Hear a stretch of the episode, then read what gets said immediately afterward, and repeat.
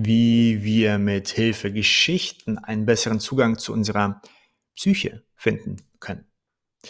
Wir alle kennen Geschichten aus Filmen, Fernsehen und Büchern. Sicherlich, seitdem du klein bist, kennst du Geschichten. Und manche Geschichten bleiben in unserem Gedächtnis einfach mal hängen. Sie begleiten uns oft über Jahre hinweg.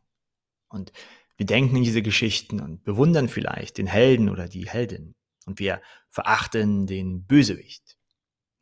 Nun, wir sind erstaunt, wie die Hauptperson solche Herausforderungen meistern könnte, sehr oft. Und wir fühlen mit der Geschichte mit. Sie bedeutet etwas für uns. Nun, manche Geschichten bleiben für eine längere Zeit hängen, manche auch mal für eine kürzere. Dies hängt ganz von der Geschichte ab und von der Person. Aber sehr oft ist es so, dass wir die Person in dieser Geschichte auch manchmal zu Rate ziehen. Wir fragen uns, was würde wohl diese Person oder diese Person in dieser Situation tun? Wie würde sie mit dieser Herausforderung umgehen? Wir nutzen diese Geschichten oder die Person in diesen Geschichten als eine Art Stütze. Und Kinder tun dies intuitiv.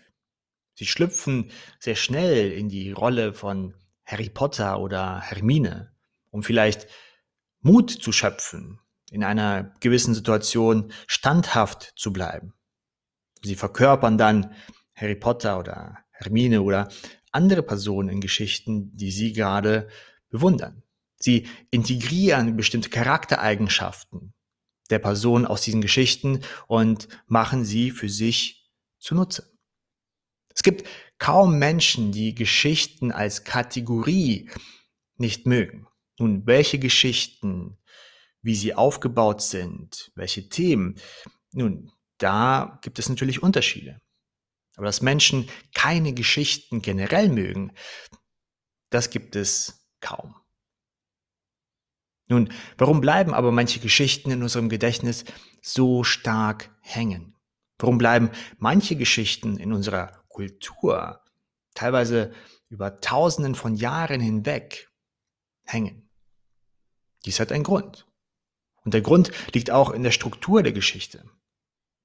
Und wir müssen uns, wir müssen dann auch nach innen mal schauen und uns fragen, warum ist unser Gehirn und unser Denkvermögen und unsere Eigenschaft, uns zu erinnern, so strukturiert, dass manche Geschichten in unserem Gedächtnis einfach mal hängen bleiben und wir die Kernpunkte der Geschichte nach Jahre, nachdem wir diese Geschichte gehört haben, immer noch zusammenfassen können und manche, ja, vergessen wir innerhalb von ein paar Minuten. Geschichten überdauern teilweise tausende von Jahren, weil sie immer wieder erzählt werden und immer wieder erzählt werden und immer wieder erzählt werden. Das heißt, sie haben eine Nützlichkeit. Eine Nützlichkeit, die konkret ist. Eine Nützlichkeit, die unser Leben auf eine bestimmte Art und Weise mit begleitet, verändert, bestimmt.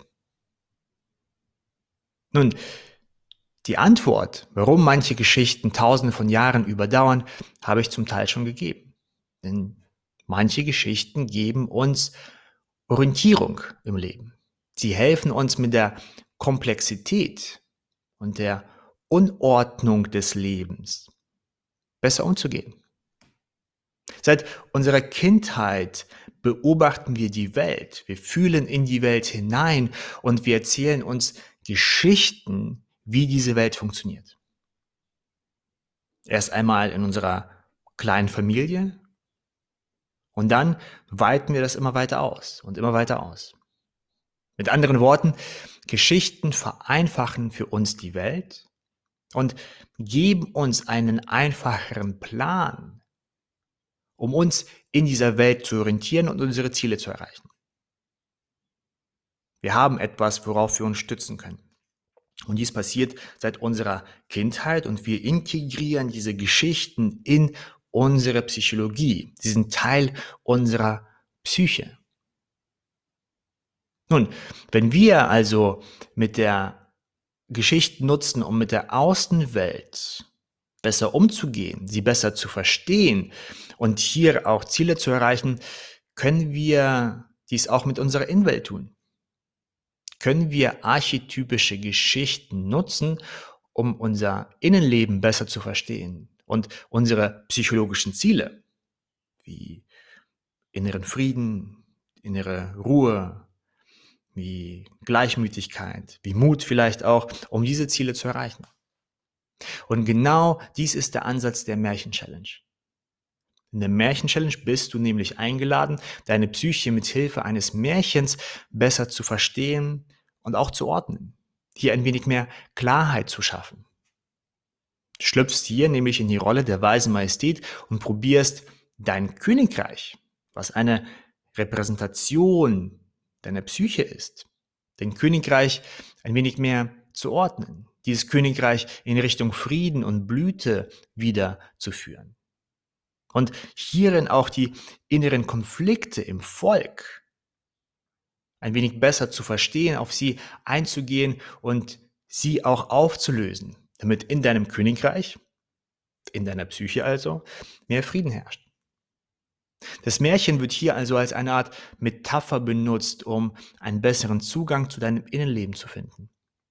Und das Ziel in dem Sinne ist, dass die Märchen-Challenge dir einen einfacheren Plan, einen besseren Plan, und mit besser meine ich einfach, dass er besser funktioniert, dass er nützlicher für dich ist, dass diese Märchen-Challenge dir, dass du mit Hilfe der Märchen-Challenge einen einfachen Plan von deinem Innenleben kreierst und diesen Plan dann nutzt, um dich besser in deinem Innenleben zu orientieren und hier auch deine psychologischen Ziele, wie vorhin schon besprochen, also wie Frieden und Klarheit und innere Ruhe, dass du diese psychologischen Ziele erreichst.